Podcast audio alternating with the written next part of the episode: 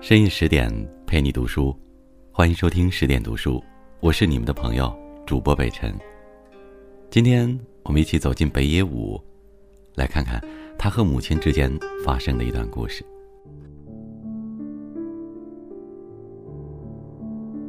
小学时，母亲是如何逼我读书，而我又是如何不肯读书，老想着打棒球，一直是我最深的记忆。也是我们母子之间的较量。邻居大婶儿看我那么爱打棒球，却没有手套，觉得我可怜，于是在我生日时偷偷帮我买了棒球手套。但母亲根本就不准我打棒球，就连拥有手套也会惹她生气。我家只有两个房间加一个厨房，一个房间四叠半，另一个房间六叠。根本没有自己的房间，这类时髦玩意儿没处藏手套。不过走廊尽头有个勉强算是院子的地方，种着一棵低矮的银杏树。于是我把手套包在塑料袋里，偷偷埋在银杏树下，假装没事的样子。每逢打棒球时才挖出来。有一天，当我挖开泥土时，手套不见了。只见塑料袋里装着一堆参考书。母亲认为我迷恋棒球是因为时间太多，便有安排我去英语和书法补习班。足立区附近极少有英语补习班，于是我去了三站地之外的北千住补习。我骑自行车往返，假装乖乖去上课，其实都跑到附近的朋友家或公园，玩到时间差不多时再回家。有一次，一回到家，老妈迎面就问：“Hello，How are you？” 我一时不知道该怎么办，默不作声，结果挨了一顿好打。你没去上课吧？要说 “I'm fine”，混蛋！这真叫人不寒而栗。而他怎么知道那些英语的？不会是和美国大兵交往了吧？我的补习费可能是美国人出的，这太令人不安了。其实他是为了我，硬学会了那几句。他还要我去学书法，我照样逃学，时间多半花在打棒球上。偶尔感到内疚时，我就在公园的长椅上拿出砚台和毛笔，大笔挥洒自己的名字。他突然要看我书法练得如何，我就拿出在公园里写的给他。他一看便勃然大怒。书法老师一定会用红笔好好的批改，你这胡乱涂鸦的脏字，就是想假装去上过课也没用。我听了以后，拿出仅有的一点零用钱，到文具店买了瓶红墨水，接下来自己先写好字，再模仿老师的笔触批改，等着母亲再检查。小五。习字拿来我看看。正中下怀，我立刻兴奋的拿给他看，可是批改的红字实在写的太烂，又被拆穿了。仔细想来，我的人生似乎就是和母亲的抗争。后来我考上明治大学工学院，对母亲来说这是个小小的胜利，不过。我以退学这个最坏的结果结束母子俩在读书领域的较量。关于这件事，我只有抱歉。我的行为等于上了擂台却放弃比赛，但是我们母子的较量，并非只限于读书这个领域。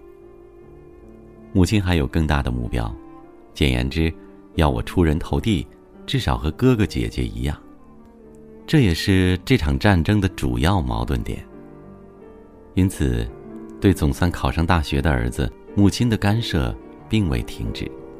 另一方面，我认为考上大学是凭自己的实力，毫无感谢母亲的心情，反而有些厌烦他。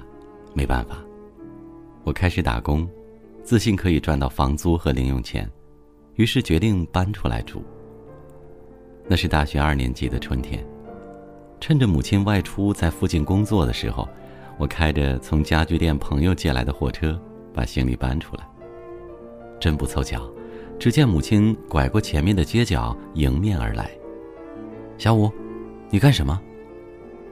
我要搬出去。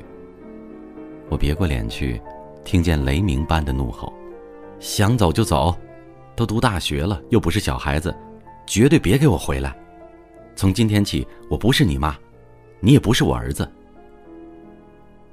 尽管如此，他还是一直站在门外，茫然的看着货车消失在黄川对面。我心里也难过，可是我坚信，不这样做，我就无法自立。那是朋友介绍的房子，房东是位老爷爷，已经退休，在自家土地上盖公寓，靠着租金勉强生活。一个六叠的房间，一般月租都要七千日元，这里却只要四千五百元，非常便宜。啊，新生活！起初几天，我的确是早上六点起床做广播体操，然后精神抖擞的度过一天。但果不其然，很快的，我又陷入自甘堕落的日子。别说是学校，连打工的地方都爱去不去，每天游手好闲。一回神，发现房租已拖欠了半年。我不好意思面对房东，偷偷摸摸爬窗出入。窗外寒风呼啸的季节里，我照例快中午时还躺在被窝里。房东来敲门。我有话跟你说，我呆呆站着，只有一句对不起。混沌的脑袋认识到半年不缴房租，只有滚蛋一条路，我却突然听到怒吼：“给我跪下！”我心想，这房东想干什么？他还是露出了一点反省的样子，乖乖的跪在地板上。哪里有你这样的蠢蛋？啊？欠了这么多房租，你以为还住得下去吗？不，我想你肯定会叫我滚。我低头回答。那你为什么还在这里？因为房东很仁慈。哼，这就是你幼稚又愚蠢的地方。房东叹了口气。半年前你搬来的时候，你母亲紧跟着过来，是坐出租车跟来的。我一惊，满脸通红。他说。这孩子傻傻的，肯定会欠房租。如果一个月没缴，就来找我拿。就这样，你母亲一直帮你交房租，你才能一直住在这里。我是收到了房租，但没有一毛钱是你自己掏的。你也稍稍为你母亲想想吧。房东走后，我瘫坐在棉被上许久，些许感谢的心情，混杂着永远躲不开母亲的懊恼。第二次交手，我又彻底输了。乖乖听母亲的话，洗心革面，好好的读完大学，像哥哥一样当个学者，搞搞研究，不是很好吗？不然跟着父亲一起刷油漆，过油漆匠儿子的人生，可能也不赖啊。处在这个屡屡被母亲算计的世界，我总是感到有些不满，但具体不满在哪里？又怎么也说不上来。我想起小时候的玩伴，现在不是工人、出租车司机，就是黑道混混。他们和我哪里不同？没有，不，只有母亲不同。终于有一天，当我上电视演出，酬劳超过百万时，我不知怎么回事儿，又想回那个久别的家了。打电话过去时，心脏还猛跳。是母亲接的电话。最近上电视，赚到钱了。语气非常温柔，不料我才说还可以了，他立刻缠着我说：“那要给我零用钱。”这当妈的怎么回事儿？真会扫兴。既然如此，就让他见识一下。我准备了三十万现金，还请他到寿司店。妈，这是给你的零用钱。我想让他惊喜，他问：“有多少？”我得意的说：“三十万。”就这么一点儿，不变的刻薄语气。不过三十万块钱，就一副了不起的样子。我能怎么办？当然是不欢而散，发誓再也不回家了。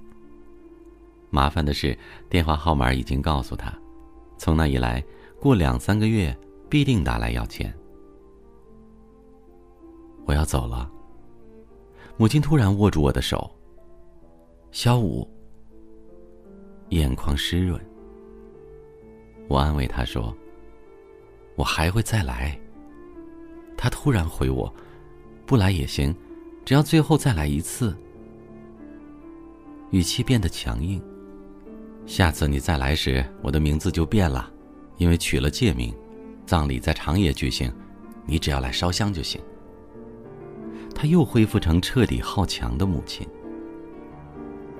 我挥手跟姐姐告别，在零售店买罐啤酒，跳上停在眼前的车厢，里头空荡荡的。钻过隧道，也经过小锅包饭，远处的高旗灯景忽隐忽现。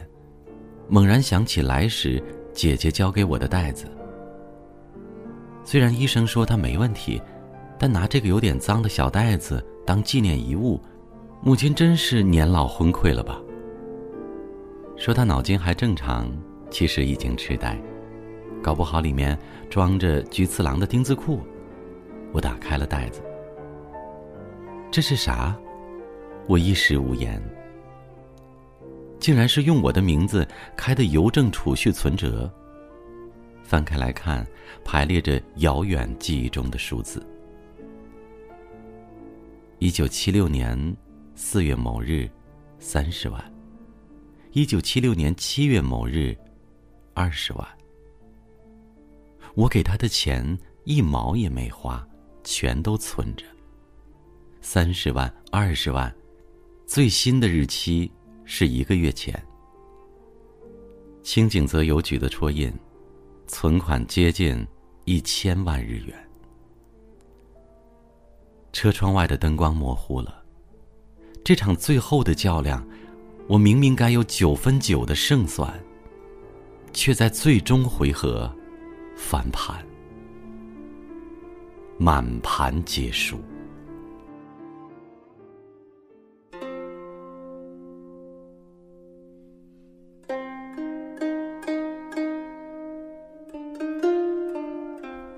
在文章的结尾，想宣布一个好消息：为了帮助大家提升自己的素养和层次，十点读书开放了一座成长图书馆。在这里，既有《解忧杂货店》《肖申克的救赎》《简爱》这样影响全世界的经典名作，也有《自控力》《非暴力沟通》这样的职场实用宝典，免费开放十天陪你听本书。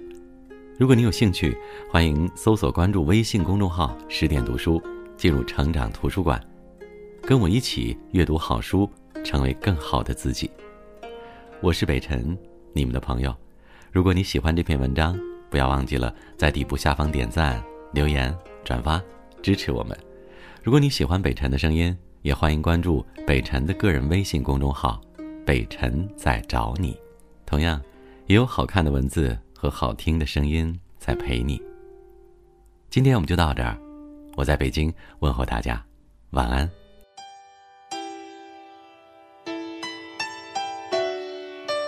生まれたところも遊んだとこも何にも今さら知りたかないがやっぱり気になる写真の父の黄色く歪んだ笑い顔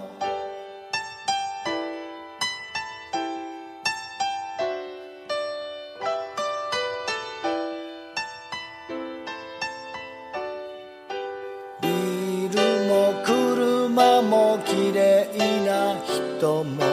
何にも今さら見たくはないがやっぱり気になる写真の母の両手に抱かれた妹。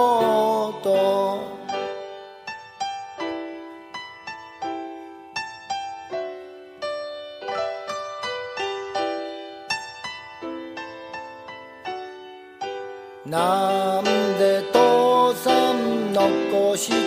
帰る。何にも今さら恨んじゃいぬがやっぱり気になる写真の名前。僕の名前は